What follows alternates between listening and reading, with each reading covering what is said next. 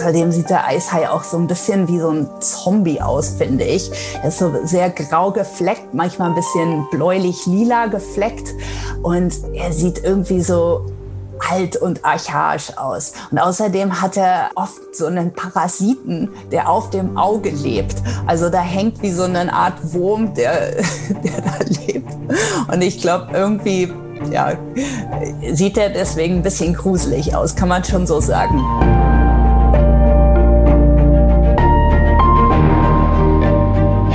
Der Meere. Der Blue Awareness Podcast mit Christian Weigand. Hallo und herzlich willkommen zu dieser Episode von Helden der Meere. Stell dir vor, du bist bei tiefer Nacht auf dem Meer. Du springst ins Wasser und lässt die Luft aus deiner Tauchweste, um langsam abzutauchen. Wenn du immer tiefer sinkst, ist alles, was du sehen kannst, das, was von deiner Taschenlampe angestrahlt wird. Drumherum siehst du gar nichts. Du leuchtest das Wasser ab, denn du bist auf der Suche nach einem ganz speziellen Hai. Ich glaube, das ist eine Situation, die sich nicht jeder von uns freiwillig aussuchen würde. Unser heutiger Gast, Christina Karliczek-Skoglund, tut das jedoch und hat dabei noch eine Riesenfreude. Sie ist eine renommierte Unterwasserkamerafrau und hat schon zahlreiche Preise abgeräumt, war sogar mal mit ihren Aufnahmen für einen Emmy nominiert. Ihre bildgewaltigen Dokumentationen sind auf vielen internationalen Sendern zu sehen und eine ihrer neuesten Produktionen, Haie eiskalt, kann man zum Beispiel auch in der ARD Mediathek anschauen. Ich war total begeistert von dieser Dokumentation und habe sie zum Anlass genommen, mich mal mit der Frau zu unterhalten, der diese Aufnahmen gelungen sind. In dieser Folge erwarten euch also die Geschichten hinter diesen Bildern und ich kann euch verraten, wir werden uns mit einigen so richtig besonderen Haiarten auseinandersetzen. Ich wünsche euch ganz viel Spaß bei dieser Episode mit der tollen Christina Karliczek-Skoglund. Advertorial Wenn ich mir einen Film anschaue, dann ist das fast immer eine Naturdoku. Denn nichts fasziniert mich so sehr wie die Wunder, die unser Planet zu bieten hat. Besonders, wenn sich diese unter der Wasseroberfläche abspielen. Und allen, die solche Dokumentationen genauso lieben wie ich, möchte ich eine Empfehlung aussprechen. Und zwar haben sich Disney und National Geographic zusammengetan und stellen im April, passend zum Earth Month, Initiativen zum Schutz, zur Wiederherstellung und zur Wertschätzung von unserem Zuhause in den Mittelpunkt.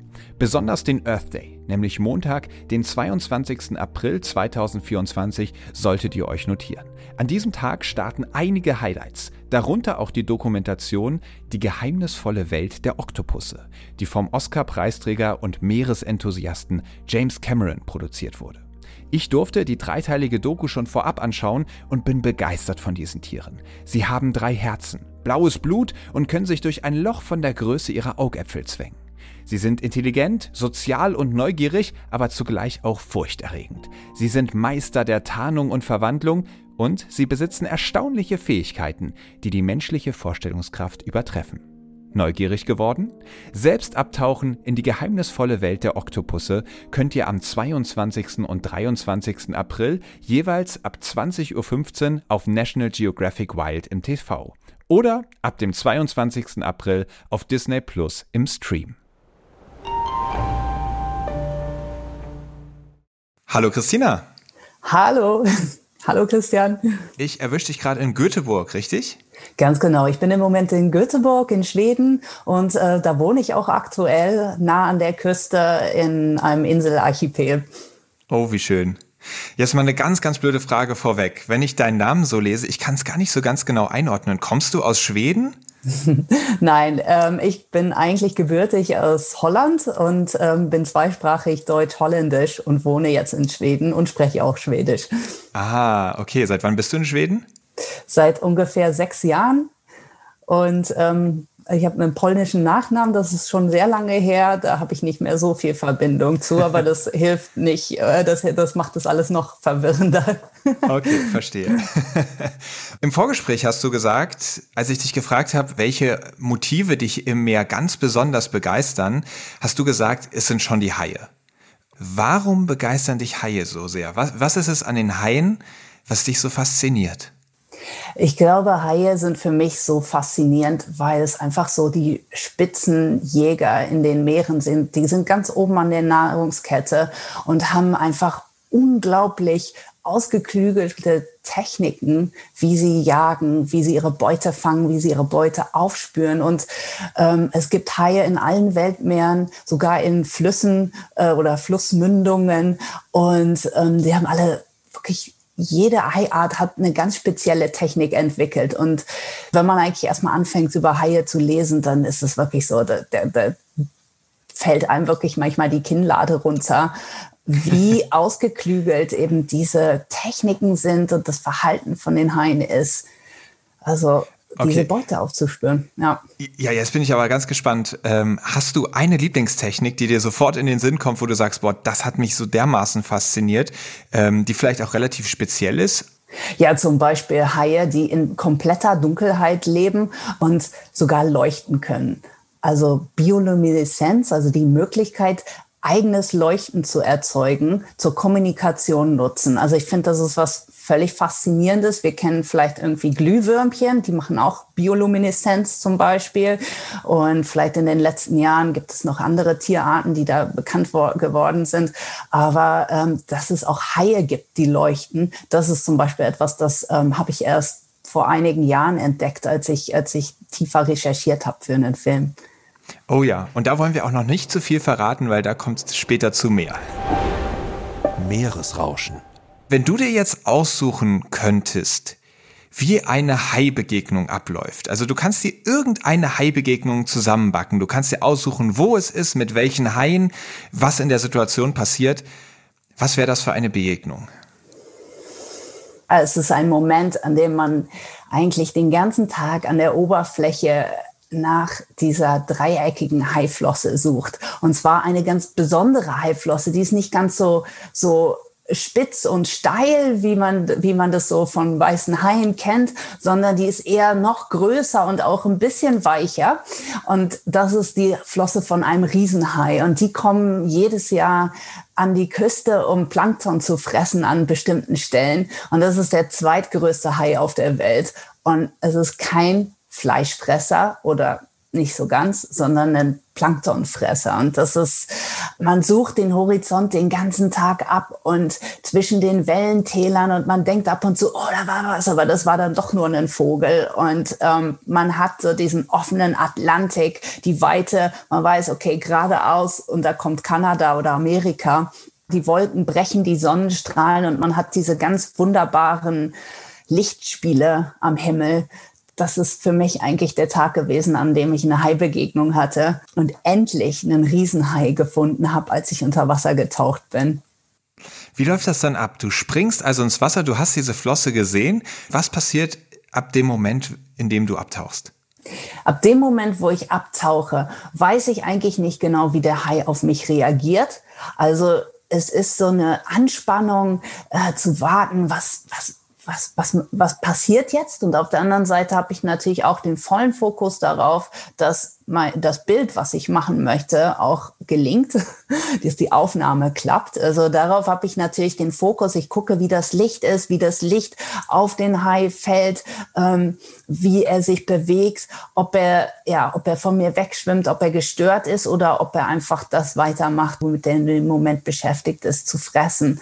Aber es ist wirklich diese Anspannung, wie reagiert das Tier auf mich? Kommt es weiter auf mich zu? Schwimmt es seinen Weg weiter oder ist es gestört durch meine Präsenz? Und in diesem Fall mit den Riesenhaien, wie ist es da abgelaufen?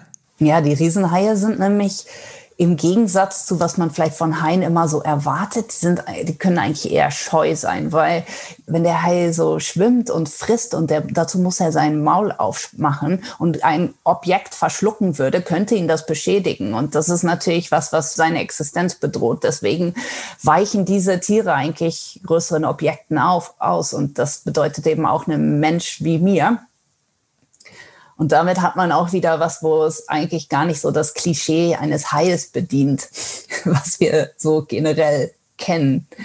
sondern man muss sich eher sehr vorsichtig bewegen, äh, möglichst keine spritzenden Geräusche machen beim Eintauchen unter Wasser, sondern man ist eigentlich, ich versuche in dem Moment eigentlich eher so zu sein wie ein heimlicher Militärtaucher.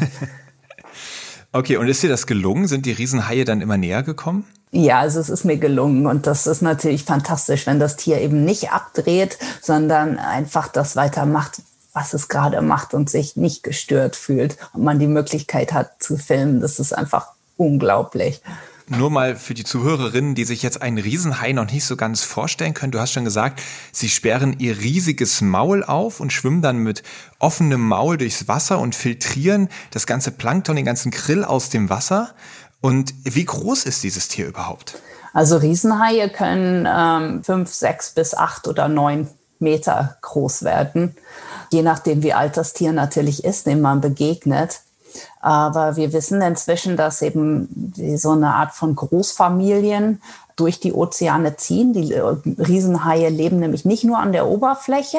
Das ist ungefähr nur ein Prozent oder so von der Zeit, die sie im Meer verbringen, sind sie an der Oberfläche überhaupt. Und den Rest der Zeit verbringen sie in, in Gebieten, die so 500, 600 Meter tief sind. Da verbringen sie zum Beispiel in Europa die Winter. Aber im Sommer kommen sie weiter nach Norden und da gibt es besondere Punkte, wo sie super gut Plankton fressen können, weil sich das Plankton da durch Meeresströmung verdichtet. Und das ist zum Beispiel in Schottland und um Irland rum an der Küste. Und das ist sozusagen wie so ein, wie so ein Plankton-Hotspot, der sich da bildet. Und da ziehen diese, diese Haie hin, um zu fressen. Und das ist für uns natürlich eine super Möglichkeit, sie irgendwie besser finden zu können als ja, halt in 600 Meter Tiefe. Christina, wir sind schon mitten eigentlich in die nächste Kategorie reingeschlittert. Abenteuer Ozean. Du bist Unterwasserkamerafrau. Das heißt, du reist an die Meere, du tauchst ab und versuchst durch deine Kamera gewisse Situationen aufzufangen. Jetzt haben wir gerade schon ein wenig von den Riesenhaien gehört. Es gab noch eine andere Situation, die mich total beeindruckt hat, weil ich versucht habe, mich in diese Situation reinzuversetzen. Und zwar war es ein Tauchgang mitten in der Nacht. Um das Objekt, was du gerne filmen wolltest, zu filmen, musstest du nämlich bei absoluter Dunkelheit abtauchen. Und ich habe die Bilder gesehen, wie ihr ins Wasser gesprungen seid. Ihr hattet eure Taschenlampen an, die sich dann nach wenigen Metern quasi im Wasser das Licht sich schon zerläuft und um dich herum ist natürlich absolute Finsternis. Und ich glaube, für viele Leute ist es schon ein wenig eine gruselige Vorstellung, überhaupt ganz tief abzutauchen, wenn man unter sich nur dunkles Blau sieht. Aber in der Nacht, das ist ja noch mal eine Nummer härter. Wie hat sich das für dich angefühlt, mitten in der Nacht abzutauchen? Oder vielleicht machst du das ja auch häufiger und bist es total gewöhnt. Aber was ist das für ein Gefühl? Nachts zu tauchen ist schon ein, ein ganz besonderes Gefühl. Also es passiert bei meiner Arbeit auch öfter mal, dass ich eigentlich gar nicht die Möglichkeit hat, an dem Tauchplatz tagsüber zu tauchen, sondern mein erster Tauchgang ist dann überhaupt in der Nacht. Und das ist schon etwas, was ich eigentlich irgendwie bewältigen kann, weil ich dieses mentale Training schon öfter gemacht habe, ähm, in völliger Dunkelheit zu tauchen und nicht zu wissen, was um mich rum passiert oder was hinter mir passiert und eben nur das zu sehen, was wirklich im Schein meiner Tauchlampe ist oder unserer Tauchlampen. Und das, das ist schon irgendwo ein unheimliches Gefühl. Aber ich kann das irgendwie unterdrücken dadurch, dass ich einerseits weiß, okay, so viel ist eigentlich nicht, was hier passieren kann und es ist auch gar nicht so viel anders als äh, am Tag. Aber was mir auch hilft, ist, dass ich äh, eine Höhlentauchausbildung gemacht habe und da bin ich eigentlich komplett immer in Dunkelheit geschwommen und Teil von dem Training ist, dass man sogar ohne Tauchmaske oder mit verdeckten Augen und ohne Sicht durch solche Unterwasserhöhlensysteme schwimmt und seinen Weg finden muss und sich orientieren muss, obwohl man gar nichts sieht. Und ich glaube, das hat mir irgendwo auch sehr geholfen, eigentlich so diese mentale Kraft zu haben, um, um dieses Gefühl von so einem Unwohlsein auch abschütteln zu können. Wow, du tauchst in der Dunkelheit ab. Du siehst nur das, was im Kegel eurer Taschenlampen passiert. Was passiert denn da? Also was kommt da alles zum Licht geschwommen? Ja, also was sieht man in der Nacht? Man sieht sehr viel äh, bodenlebende Tiere, Krabben, natürlich in Korallenriffen zum Beispiel. Das ist ein, ein Ort, wo man sehr viel nachtaktive Tiere auch sehen kann. Planktonfresser, die sich eigentlich erst in der Nacht öffnen, weil man hat auch zum Beispiel das Phänomen, dass in der Nacht das Plankton aus der Tiefe aufsteigt und eine ganze andere Gruppe von, von Organismen oder Lebewesen wird dann wach und ja, macht, macht ihre Sache. Und das ist natürlich zum Beispiel Haie sind, ähm, sind auch zu unterschiedlichen Tageszeiten aktiv und auch in der Nacht natürlich. Und ähm, das ist was, was man häufig vergisst. Viele Tiere sind eben auch in der Nacht unterwegs. Und so auch das Tier, für das du an diesem Tag abgetaucht bist. Magst du uns einmal erzählen auf der Fährte, wessen Tieres du da gerade warst? Ich war auf der Spur vom Schwarzbauch Laternenhai. Das ist so ungefähr Europas kleinster Hai. Aber es ist ein ganz, ganz besonderer Hai, den ich unbedingt filmen wollte, denn er hat ein ganz spezielles Verhalten.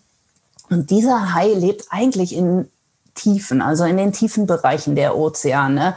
So ungefähr, die Literatur beschreibt ihn ungefähr ab 600 Meter und tiefer. Allerdings gibt es eine Stelle in Europa, wo dieser Hai relativ häufig gesehen wird. Und das ist in Norwegen, in den Fjorden. Und dadurch, dass es äh, besonders im Winter so dunkel ist, haben sie ihren Lebensraum ausgeweitet. Und dadurch ähm, gibt es dort die Möglichkeit, diese Haie zu finden. Und das wollte ich unbedingt, als ich an einem Projekt über Haie gearbeitet habe.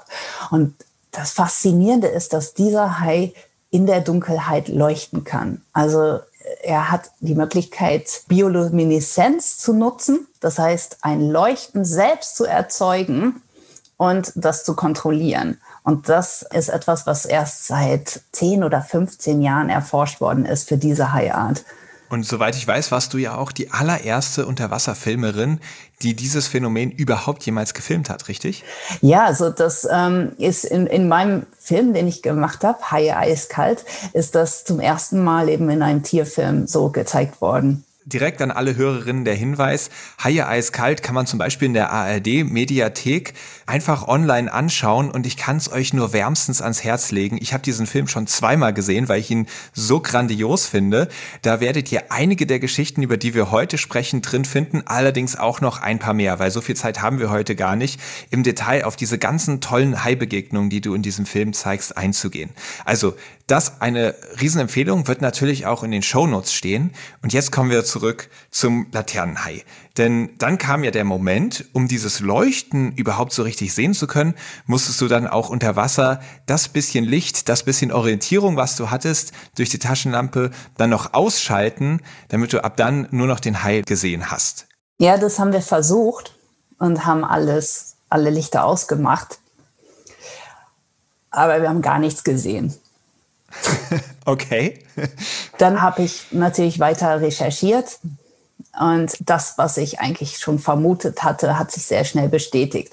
Also es ist sowieso total schwer, den Hai eigentlich gut filmen zu können, weil der so, ja, so flink hin und her schwimmt und auch sehr häufig sehr dicht über dem Boden schwimmt. Die Sache ist, dass es nur seine Bauchseite ist, die leuchtet oder überwiegend die Bauchseite des Haies. Also es ist schon recht schwer, um das zu filmen. Und außerdem ist das Leuchten halt, es ist sehr schwach für unsere eigenen Augen zu sehen. Insofern habe ich einfach keine Möglichkeit gefunden, wie ich das filmen konnte, obwohl wir eben verschiedene Techniken uns überlegt haben. Aber es ist fast unmöglich, meiner Ansicht nach, mit, im, im heutigen Stand der, der Technik oder mit dem, was irgendwie für uns Filmemacher möglich ist aktuell.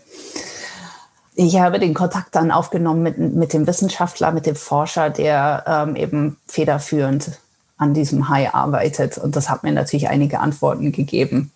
Und im Endeffekt dann auch die Bilder, nach denen du dich gesehnt hast, richtig?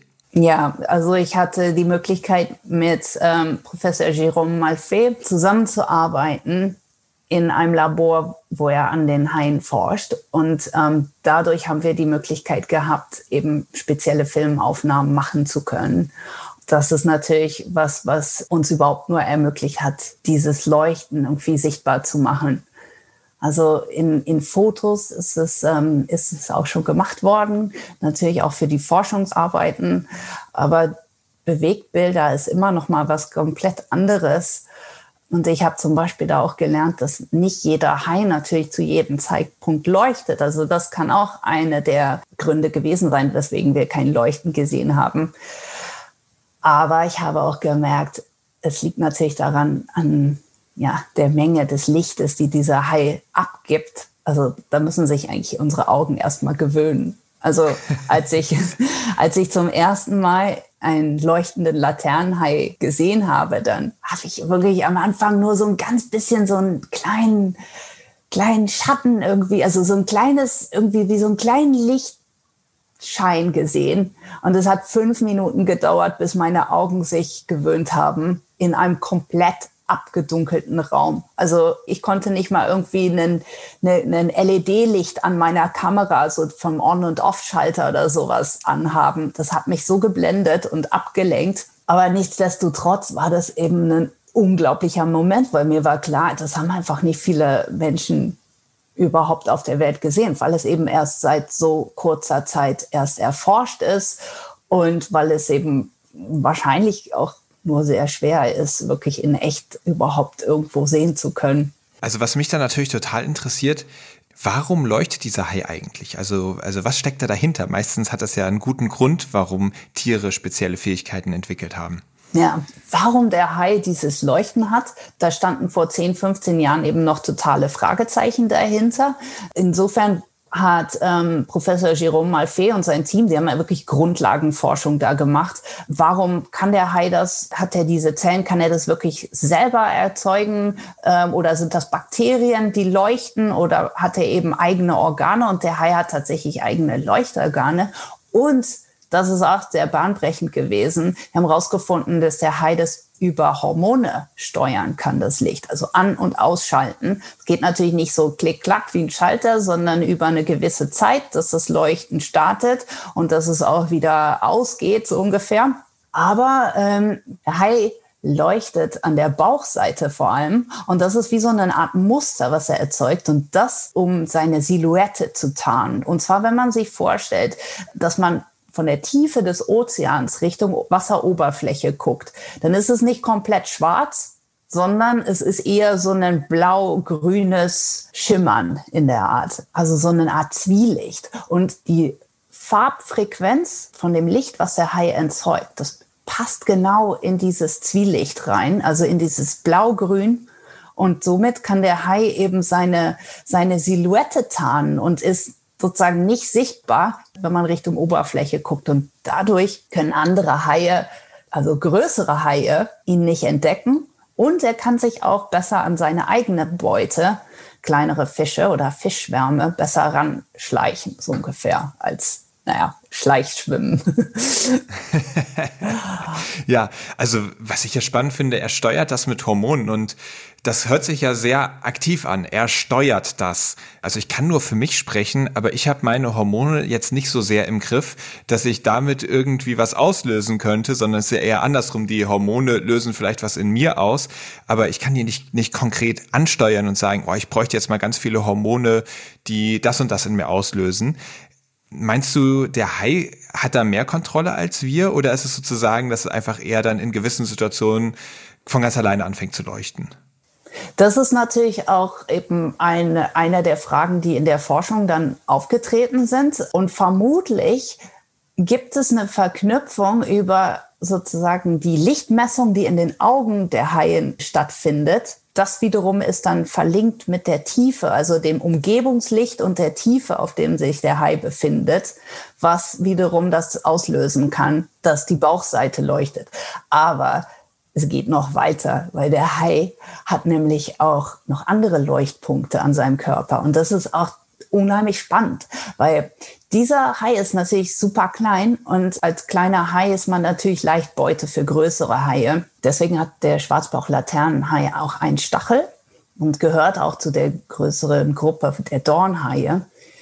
Aber dieser Stachel ist auch beleuchtet. Also es gibt einen Leuchtpunkt da und die Funktion ist somit von diesem Leuchten, dass die Bewaffnung des Haies sichtbar wird. Also im Sinne von, hey, friss mich nicht. Ich bin bewaffnet, hier ist mein Leuchtschwert. Also insomit hat das auch eine aktive Kommunikationsfunktion gegenüber Fressfeinden. Und im, im jetzigen Stand der Forschung wissen wir auch, dass männliche Haie an ihren Geschlechtsorganen, an den Klaspern leuchten oder leuchten können. Und das ist natürlich was, was zur Kommunikation innerhalb der Spezies dient. Und das ist natürlich faszinierend, dass es eben mehrere Verhalten gibt, die eben zusammenhängen mit, mit dem Leuchten. Ja, das äh, finde ich auch ein, einfach ein faszinierendes Tier, auch wenn es einer der kleinsten Haie überhaupt ist. Ich weiß nicht, hattest du eben schon erwähnt, wie groß der ist? Der ist vielleicht so 30, 40 Zentimeter, richtig? Genau, also zwischen 15 und, und 40 Zentimeter in etwa, ja. Also wirklich ein kleiner, netter Hai, vor dem man sich nicht fürchten muss, sondern der eher überleucht mit einem kommuniziert. Das ist doch auch mal ein nettes Bild von einem Hai, oder? Ja, auf jeden Fall. Ein viel größeres Exemplar aus der Haigattung ist auch ein Thema in deinem Film Haie eiskalt gewesen. Und zwar ist es der Eishai. Was ist eigentlich der Eishai für ein Tier? Was ist der Eishai für ein Tier? Also der Eishai ist der einzige Hai, der bekannt ist, dass er unter dem Eis leben kann. Und das ist ein Hai, der in etwa bis zu sechs Meter groß werden kann, also so ungefähr zwischen drei und sechs Meter lang. Der Hai ist etwas bekannt geworden, weil er Schlagzeilen gemacht hat als einer der ältesten lebenden Haie mit einem Alter von bis zu 512 Jahren, ähm, entsprechend einer, einer Studie über dieses Tier.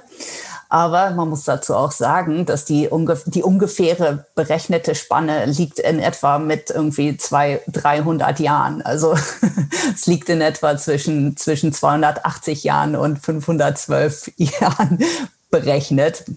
Aber trotzdem, das ist natürlich unglaublich und eben dementsprechend ist manchen, Le manchen Leuten der Eishai mal irgendwann in den Schlagzeilen vielleicht aufgefallen. Außerdem sieht der Eishai auch so ein bisschen wie so ein Zombie aus, finde ich. er ist so sehr grau gefleckt, manchmal ein bisschen bläulich-lila gefleckt und er sieht irgendwie so einfach alt und archaisch aus. Und außerdem hat er oft so einen Parasiten, der auf dem Auge lebt. Also da hängt wie so eine Art Wurm, der, der da lebt. Und ich glaube, irgendwie, ja, sieht er deswegen ein bisschen gruselig aus, kann man schon so sagen. Wenn man aber ein bisschen mehr über den Eishai liest und auch mitkriegt aus Erfahrungsberichten, so ist der Eishai eigentlich bekannt als ein ganz langsamer Schwimmer. Eine der Theorien ist natürlich, dass er halt sehr viel Energie sparen muss, weil er eben in extrem kalten Gewässern leben kann, wie eben in, in Nähe des Eises, der Eisoberfläche, der geschlossenen Eisdecke der Polarmeere. Andererseits wissen wir aber auch aus neueren Studien, dass er ab und zu manchmal sehr schnell schwimmen kann, um auch schnellere Beute, schnellere Beutefische erwischen zu können. Aber wir wissen zum Beispiel aus Anekdoten der, der Inuit, also aus Grönland, Eishaie da mit bloßen Händen gefangen worden sind. Und zwar haben sie, haben sie im Winter Löcher ins Eis gemacht und irgendwie ja, Fleischreste oder so da reingeworfen, die an der Oberfläche getrieben sind. Und dadurch ähm, sind die Eishaie gekommen und haben einen unglaublich starken Geruchssinn und kommen an die Oberfläche. Und dann sind die anscheinend einfach mit mehreren Leuten haben sie dann den Hai, den Hai einfach rausgezogen. So. Wahnsinn. Also ist natürlich was, was sozusagen anekdotisch überliefert worden ist in Geschichten, aber ähm, trotzdem, das ist eben ein Hai, der, der sicherlich ein drei, vier, fünf Meter lang sein kann und natürlich auch ein entsprechendes Gewicht hat aber ein ganz anderes eben Wesen hat oder eine ganz andere Anpassung, eben langsames Schwimmen hat, sich vielleicht gar nicht so viel Energie aufbringt, um sich dann irgendwie zu befreien oder wild irgendwie rum, rumzuspringen, so ungefähr, wie man das eigentlich von einem Hai erwarten würde. Und du hast eben schon gesagt, ähm, der Hai lebt in extrem kaltem Wasser. Da musstest du dann natürlich auch rein, wenn du ihn filmen möchtest. Was waren das da für, für Wassertemperaturen, in denen du unterwegs warst? Wir mussten in Wasser, was wirklich minus zwei Grad ist. Und zwar liegt das daran, dass Meerwasser eigentlich erst bei minus zwei Grad gefriert. Und unter dem Eis hat man eben solche Temperaturen. Wenn man ein Stückchen weiter tiefer geht, wird es vielleicht wird's wieder etwas anders, aber direkt unter dem Eis ist es tatsächlich wirklich sehr, sehr kalt. Dementsprechend haben wir natürlich unsere ganze Tauchsachen speziell angepasst zum Tauchen unter dem Eis. Das äh, war eine ganz besondere Welt eigentlich. Wow, ja, durch das Salzgehalt ist es, glaube ich, so, dass das Wasser äh, im Meer auch noch ein bisschen niedrigere Temperaturen braucht, um zu frieren. Ganz genau. Und du hast eben auch gesagt, der Eishai ist ja ein sehr, sehr seltener Hai. Also er schwimmt langsam, das klingt ja schon mal vielversprechend. Dann, wenn du ihn dann schon mal vor der Linse hast, dann schwimmt er nicht so schnell weg. Aber wie hast du versucht, dieses seltene Tier zu finden? Also wir wussten von einem Ort, wo es Eishaie gibt im Fjord, wo Eishaie in der Tiefe leben. Und wir haben eine Expedition geplant, um die Eishaie zu finden in etwas in flacherem Wasser. Und wie es relativ häufig ist, wenn man irgendwie Haie finden will, kann man Haie anlocken mit sozusagen einem Köder und sie so sozusagen in den überhaupt in den Radius zu bekommen, weil an vielen Stellen würde man einen Hai nicht unbedingt sehen, weil die kommen nicht immer dahin, wo man auf die Suche geht, sondern das wird ähm, an vielen Stellen gemacht, dass Haie angeködert werden, weil Haie einfach so einen unglaublich starken Geruchssinn haben und auch eben so jagen. Und dafür haben mein Team und ich eine Reise nach Grönland gemacht. Wir wollen auch noch nicht so ganz verraten, wie ihr es dann geschafft habt, den Eishai zu finden. Ich nehme so viel vorweg. Es war auf jeden Fall eine, eine sehr, sehr spannende und ausgefallene Suche nach dem Tier. Vielleicht magst du dann trotzdem mal berichten, wie war es dann für dich, neben, neben diesem riesigen Tier im Wasser zu sein? Und war er dann wirklich so langsam, wie alle beschrieben haben? Ja, also ich wusste natürlich in dem Moment gar nicht genau, was jetzt eigentlich passiert. Und erst ist der Eishai sehr, also sehr langsam geschwommen, aber es war so, dass ich einfach schon die Möglichkeit hatte, dieses, die Augen zu sehen und zu sehen, dass auch dieses Tier den Parasiten auf dem Auge hatte. Also es war merkwürdig, weil einerseits wusste ich, dass der Hai mich nicht richtig sehen kann, weil sie eben diesen Parasiten auf dem Auge haben und weil dieses Auge eigentlich mehr ein Lichtsensor ist. Also ich glaube, es hat gar nicht richtig die Funktion, ein Bild zu sehen, sondern für den, für den Hai ist es eigentlich viel wichtiger, die Tiefe zu spüren. Und somit ist das, ist das merkwürdig, wenn man neben so einem großen Tier schwimmt und natürlich muss ja dieses Tier ja auch fressen. Und dann ist der, ist der Hai zuerst für einen Moment richtig nah an mich rangekommen. Und ich weiß natürlich, dass ich habe eine Kamera dabei. Natürlich spüren Haie elektromagnetische Felder und die spüren meine Kamera. Und insofern dachte ich, okay, vielleicht kommt er jetzt einfach an mich ran, um das irgendwie wahrnehmen zu wollen oder das einfach checken zu wollen, was das ist. So. Aber das ist trotzdem ein unheimliches Gefühl und ich bin dann erstmal wieder richtig doll rückwärts geschwommen und habe mich dann neu positioniert. Dann konnte ich halt Bilder machen und mir war es natürlich auch wichtig zu filmen, wie der Hai unter dem Eis schwimmt, weil das natürlich so was Besonderes ist. Ein, ein Hai, für den die, die Eiswelt ein Teil von seinem Lebensraum ist. Und wir müssen als Taucher irgendwie die dicksten Kleider anziehen unter unseren Trockentauchanzügen und Heizwesten oder Heizanzüge anziehen und irgendwie die dicksten Handschuhe und kommen aus dem Wasser nach einer Stunde und können kaum, sprechen, weil irgendwie das Gesicht so eingefroren ist. Und der Hai lebt da halt immer so. Wahnsinn. Okay, vielleicht schwimmt der halt mal irgendwie in die Tiefe, wo es dann in etwa 4 Grad ist, statt minus 2. Logbucheintrag. Ich möchte ein bisschen mehr über dich und vor allem über deine Arbeit erfahren, wie du deine Filme machst. Und ein Punkt, der natürlich immer ganz spannend ist bei Naturfilmerei, ist das Timing. Du möchtest natürlich ganz besondere Situationen zeigen und dafür musst du diese besonderen Situationen auch miterleben. Wieder eine Szene aus deinem Hai-Film Haie eiskalt, die mir in Erinnerung geblieben ist, ist, dass du gefilmt hast, wie ein kleiner Katzenhai schlüpft. Katzenhaie brauchen so acht bis 15 Monate, bis die schlüpfen. Und als ich die Bilder gesehen habe, da habe ich gedacht, das kann ja wohl nicht wahr sein. Das dauert acht bis 15 Monate. Also man muss quasi sieben Monate neben diesem Ei sitzen und warten, wenn er schlüpft. Und du hast genau diesen Moment erwischt. War das Zufall?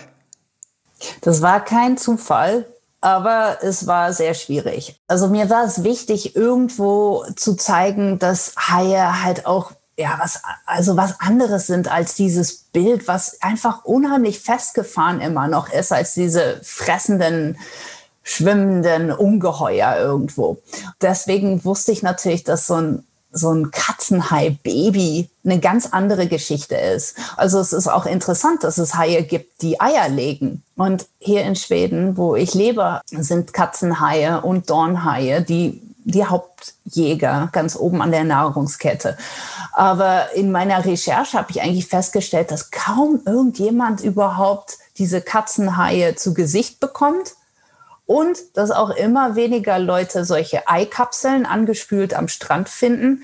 Und dass es eigentlich kaum noch Taucher gibt, die diese Eikapseln irgendwo überhaupt beobachten, weil die Katzenhaimütter, die heften nämlich diese Kapseln an zum Beispiel Seetangen an oder auch an Unterwasser, Kaltwasserkorallen und so weiter das hat mich natürlich auf die, auf die Suche gemacht. Und da bin ich auf ein Projekt gestoßen hier in Schweden, was ähm, aktiv ein sozusagen Katzenhai-Brutprogramm betreibt und ausgebrütete Katzenhaie aussetzt wieder in die Wildnis.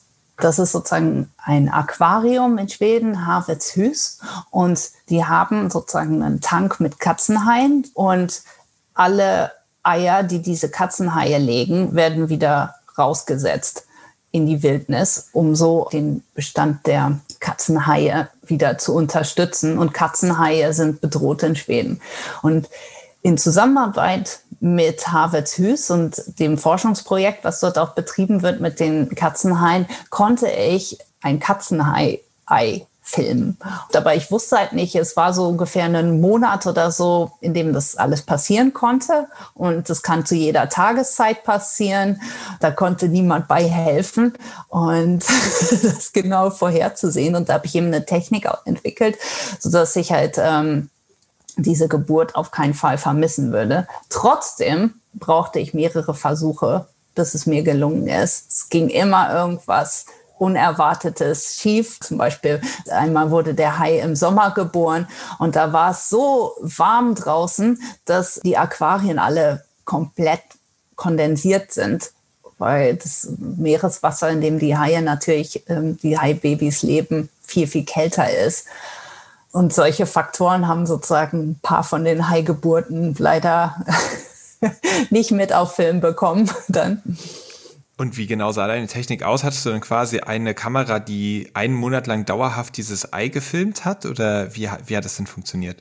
Ja, also ich hatte ein Kamerasystem, was sozusagen 24 Stunden immer aufgenommen hat und eigentlich kontinuierlich aufgenommen hat.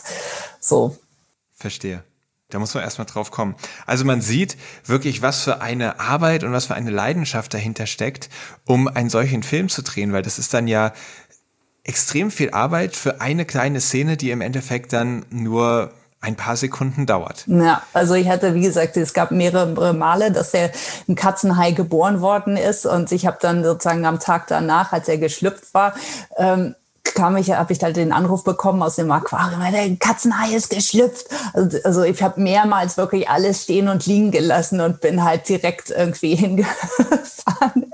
Und gerade hat mir auch eine Freundin erzählt, die zu, bei mir zu Besuch gewesen war. Ja, hier dieses Bild, da waren wir gerade irgendwie am Baden. Das war toll da. Ja, ich weiß, aber ähm, du bist dann auch weggefahren, weil der Katzenhai geschlüpft ist. ja, da muss man dann alles geben. Ich frage mich auch, wie sieht dein Arbeitsalltag aus? Bist du wirklich regelmäßig im Meer am Film?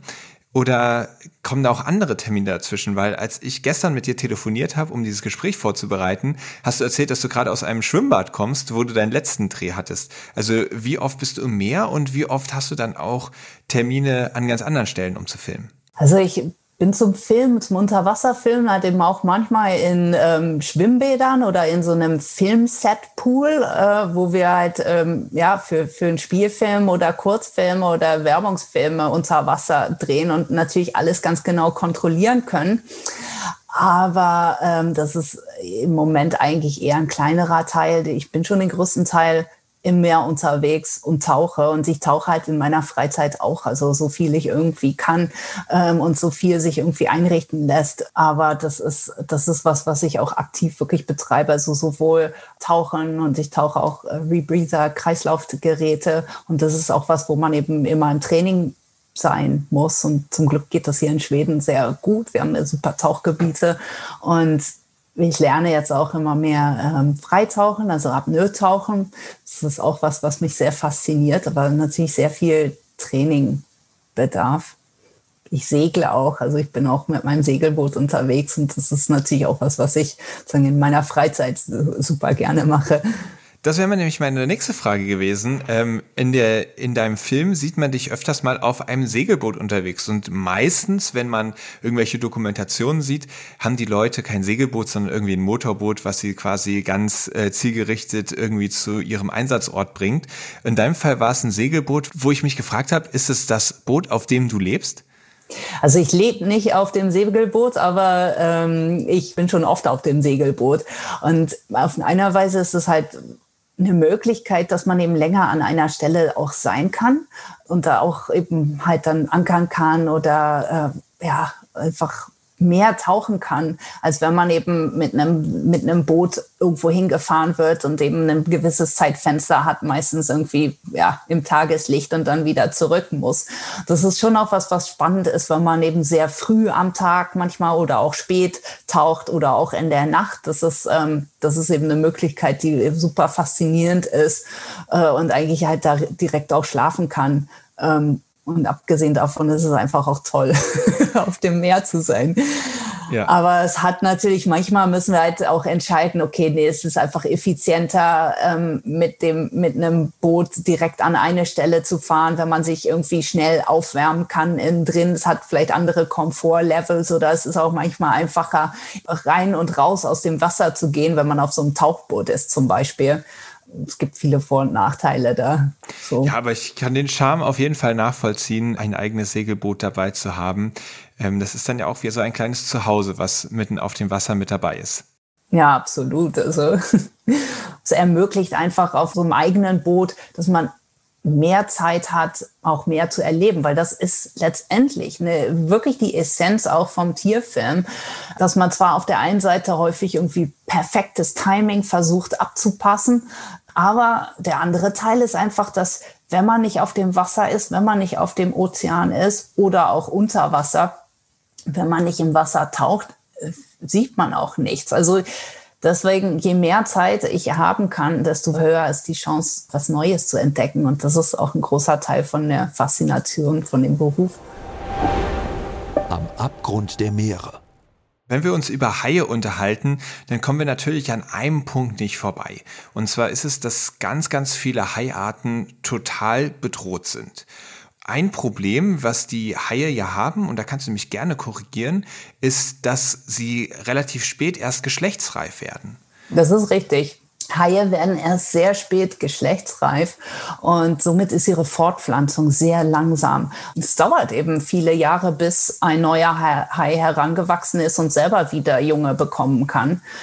Das ist eben eine Zeit, die gegen die Haie im Moment ist, weil sie halt häufig gefangen werden, bevor sie überhaupt wieder neue Junge gebären können. Man hört ja von ganz vielen Stellen, wir müssen die Haie schützen, äh, sie sind sehr bedroht. Warum ist es denn eigentlich so ganz besonders wichtig, die Haie zu schützen? Weil es gibt ja viele bedrohte Fischarten. Natürlich, also es gibt sehr viele Tiere, die bedroht sind, sehr viele Meerestiere, die bedroht sind. Die Haie sind letztendlich ganz oben an der Nahrungskette in den Meeren und sie haben eine ganz wichtige Funktion. Also eigentlich hat natürlich jedes Tier eine Funktion, aber wir wissen bei den Haien, dass sie ähm, dass sie einerseits auch mithelfen, eben die anderen Fischbestände im Griff zu behalten. Also sie selektieren sozusagen die schwächeren Tiere von den stärkeren Tieren, weil sie die schwächeren Tiere eher erlegen können. Haie helfen mit in der Zirkulation von CO2 in den Ozeanen, weil sie nämlich zum Beispiel gestorbene, also Tiere, Kadaver, Aas zersetzen am Meeresboden und damit zugänglich machen wiederum für andere und ähm, auch so zu einer Zirkulation beitragen. Sie haben einfach eine ganz besondere Rolle und Aufgabe. Das ist was, was sie eben seit Millionen von Jahren machen in unseren Meeren.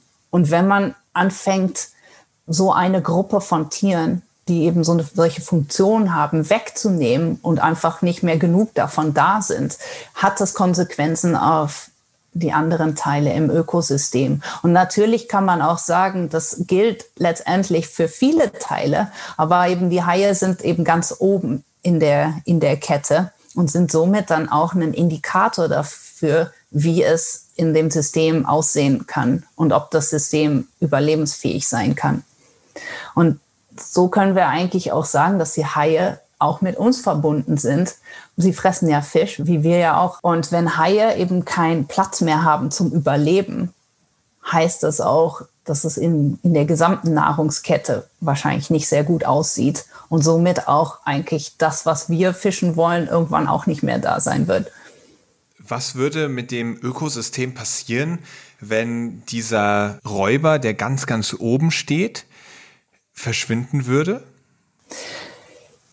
Wenn ich es richtig verstehe, ähm, ist das eine Bedrohung für das Ökosystem, wenn es keine Haie mehr gibt, weil dadurch fehlt einfach ein wichtiges Teil in dem System. Und wir können es im Moment teilweise nur theoretisch vorhersehen. Aber insgesamt sind auch diese Zusammenhänge von Spezies und dem Ökosystem eigentlich noch viel zu wenig erforscht, weil das nicht etwas ist, was ähm, in der Priorität der Forschung häufig steht. Ähm, die Zusammenhänge von verschiedenen Fischarten genauer zu erforschen. Ich habe auch mal gehört, dass wenn jetzt die Haie zum Beispiel ausgerottet wären in einem gewissen Bereich, würde es ja dazu führen, dass die größeren Raubfische, die normalerweise aber noch von den Haien gefressen und dadurch in ihrer Population reguliert werden, dann überhaupt gar keine Feinde mehr hätten und die würden sich immer weiter vermehren.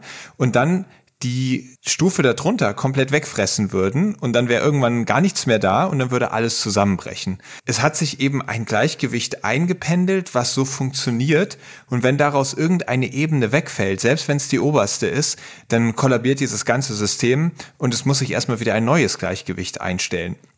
Das würde ohne Zweifel passieren, aber vielleicht eben mit nicht so einem Fischreichtum, wie wir es momentan eigentlich haben könnten. Und deswegen wäre es extrem schade, dieses aktuelle Gleichgewicht kaputt zu machen.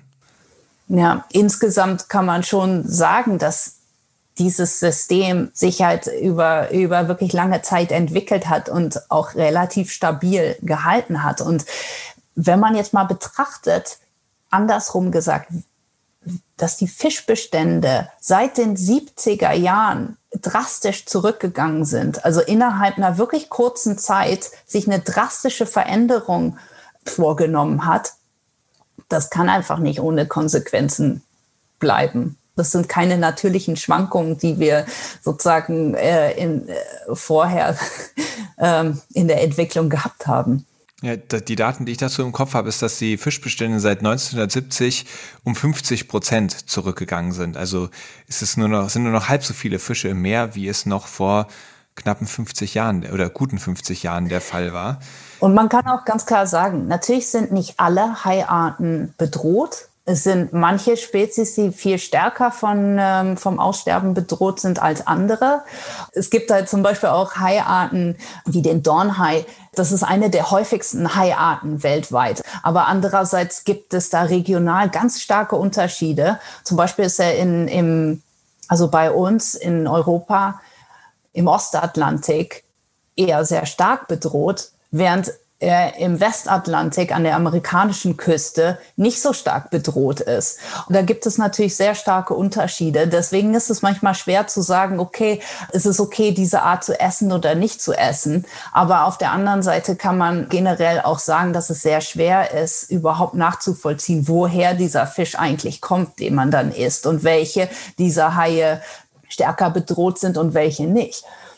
Und das gilt natürlich nicht nur für Haie, sondern alle Arten von Fisch. Also das ist auch ein riesengroßer Schwarzmarkt. Wir wissen auch, es ist ganz, ganz schwer, wie du schon eben gesagt hast, diese Labels wirklich glaubhaft nachzuverfolgen. Ist dieser Fisch daher gefangen worden, wie es ausgezeichnet wurde oder auch nicht? Also das kann ganz schwer nur überprüft werden.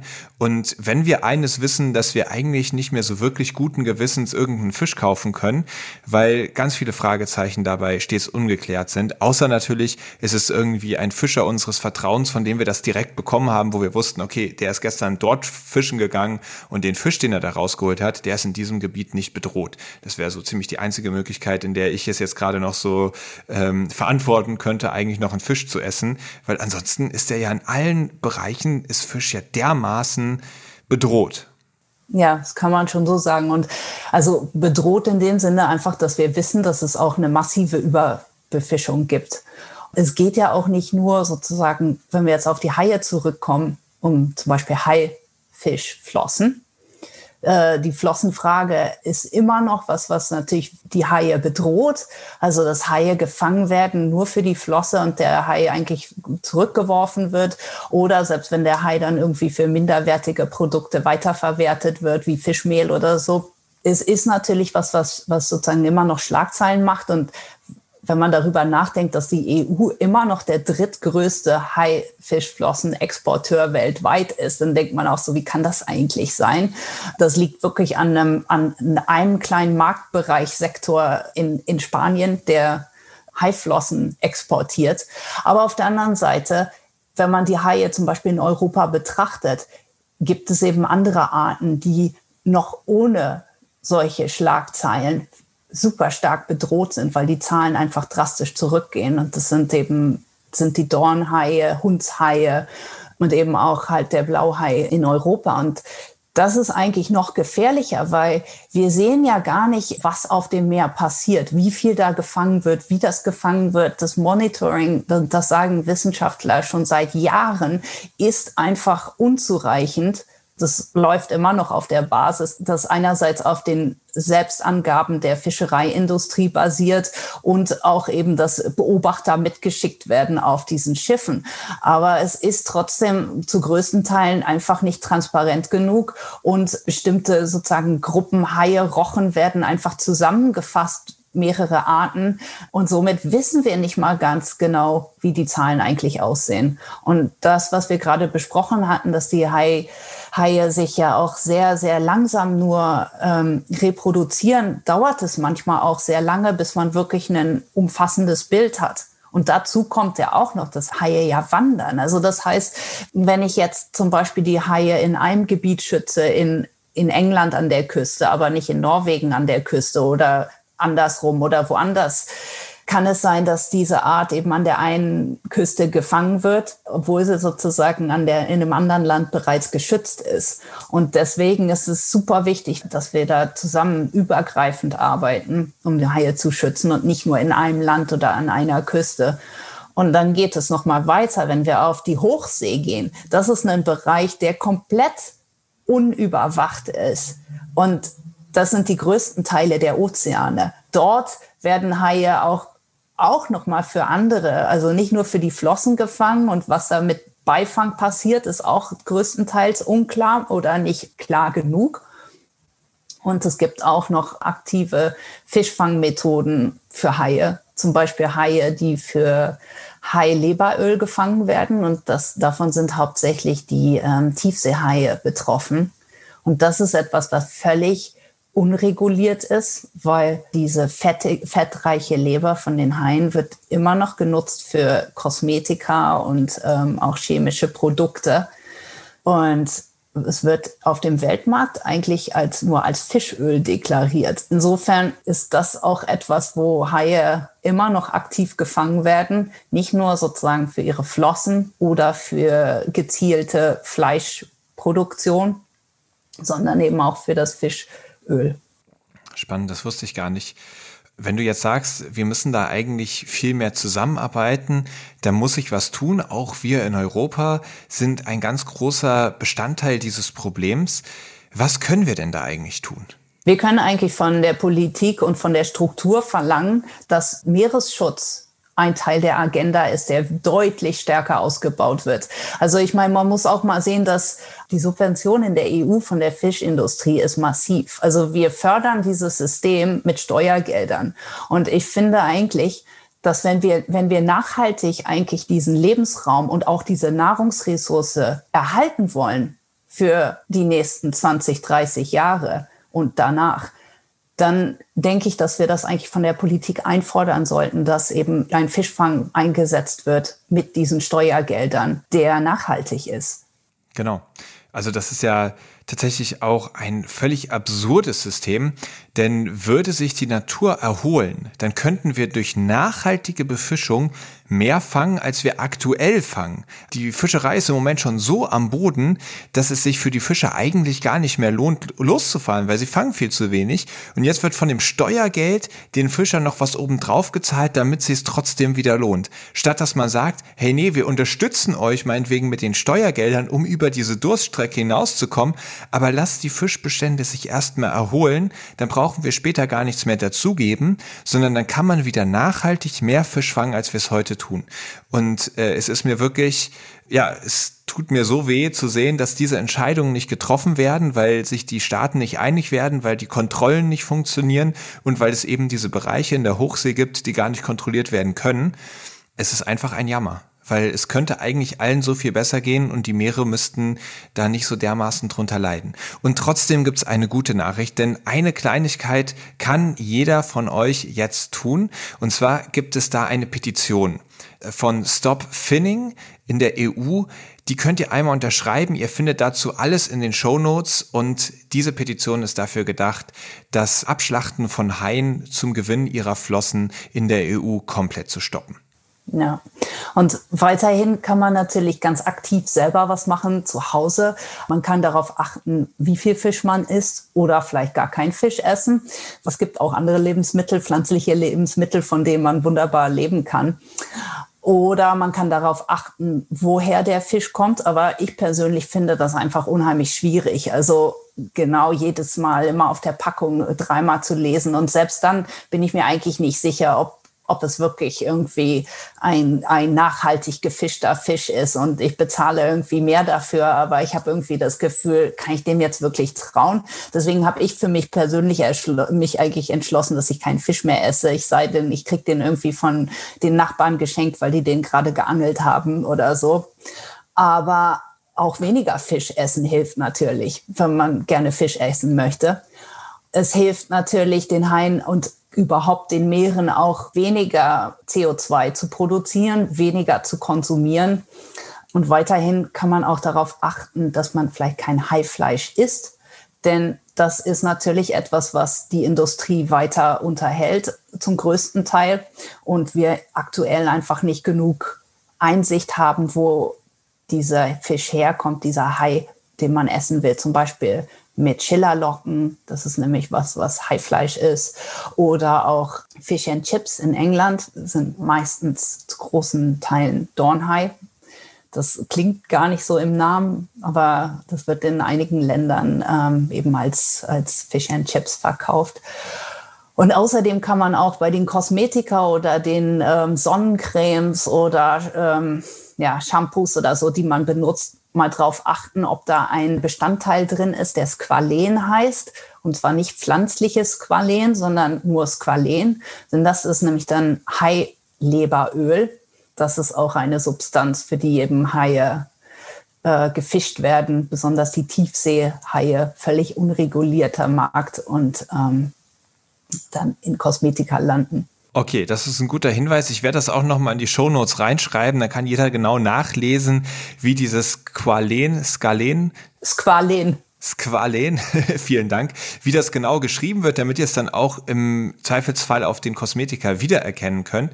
Ich werde einen Link reintun, damit ihr auch die Petition gegen das Fangen der Haie unterschreiben könnt und natürlich ganz, ganz viele Tipps, Christina, vielen Dank, die jeder von uns ganz einfach umsetzen kann und damit die Meere schützt. Ebbe oder Flut? In der Kategorie stelle ich dich vor eine kleine Auswahl und du musst dich entscheiden, entweder das eine oder das andere. Sturm oder Flaute? Sturm. Auch wenn man bei Flaute vielleicht besser tauchen kann? ja. Küste oder Offshore? Küste. Tags oder nachts tauchen? Tags. Schon besser, man kann mehr sehen. Nämlich. Ja, wir haben schon, es ist einfacher, wenn man nicht nur im Schein der Lampen arbeiten kann. Ja, auf dem Wasser oder an Land filmen? Ähm, auf dem Wasser. Also du darfst es natürlich auch in dem Wasser aussuchen. Ach so, ja, also Unterwasserfilm. Ja, genau, so war es eigentlich gemeint. Blöde Frage, muss ich zugeben. Action und Abenteuer oder idyllische Ruhe? Action und Abenteuer. Wal oder Hai? Oh, das ist eine schwierige. Hai. Trotzdem Hai? Ja, doch. Ganz im Sinne dieser Episode. Sehr schön. Fisch oder vegan? Vegan. Kaltwasser oder warmes Wasser? Oh, auch eine schwierige. Kaltwasser als Standard, weil ich hätte auch gerne mal wieder, ich wäre auch gerne mal wieder im warmen Wasser. Also mich wundert es ja schon immer so ein bisschen, wenn da so lange überlegt wird bei kaltem oder warmem Wasser, weil eigentlich mag doch jeder warmes Wasser lieber, oder? Was ist das es am ist kalten spannend, Wasser? weil es also ich glaube, weswegen ich viel im kalten Wasser unterwegs bin und auch fasziniert bin vom kalten Wasser, ist einfach, weil es, weil vieles noch so noch mehr unentdeckt ist. Einfach, ähm, es sind einfach weniger Menschen und weniger Zugang im kalten Wasser und deswegen habe ich irgendwie den Eindruck, dass es da noch mehr zu entdecken gibt. Und das ist natürlich auch irgendwo ein bisschen mehr eine Nische, aber ähm, auch was, was sehr faszinierend ist.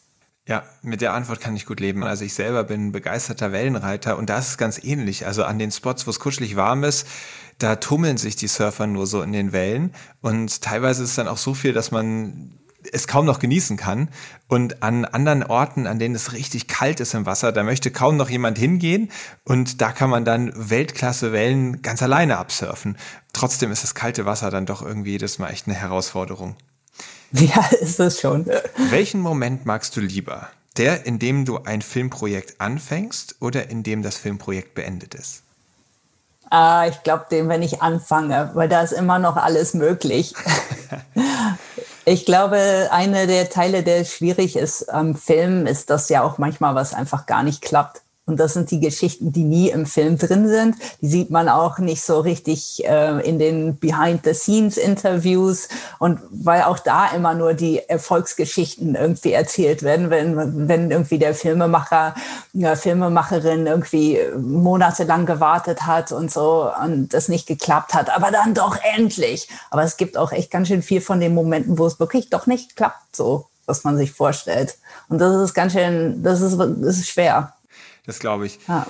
Wir sind jetzt auch an dem Punkt angekommen, wo der Podcast dem Ende entgegengeht und alles, was ihr jetzt gerade gehört habt, sind die Szenen, die geklappt haben. Aber ich kann euch sagen, ich bin absolut zufrieden. Alles, was ich mir erhofft habe, darüber haben wir heute gesprochen. Christina, vielen lieben Dank, dass du dir die Zeit genommen hast. Ich habe es total genossen. Vielen Dank für deine Einblicke in das Leben einer Unterwasserkamerafrau. Und ich ja, drücke dir die Daumen, dass du in Zukunft viel Glück hast bei deinen Projekten, dass du die goldenen Momente alle vor die Linse bekommst und dann auch richtig gut abfilmen kannst. Und ich bin ganz, ganz, ganz gespannt, was wir in Zukunft noch für wahnsinnig tolle Dokumentationen von dir sehen werden.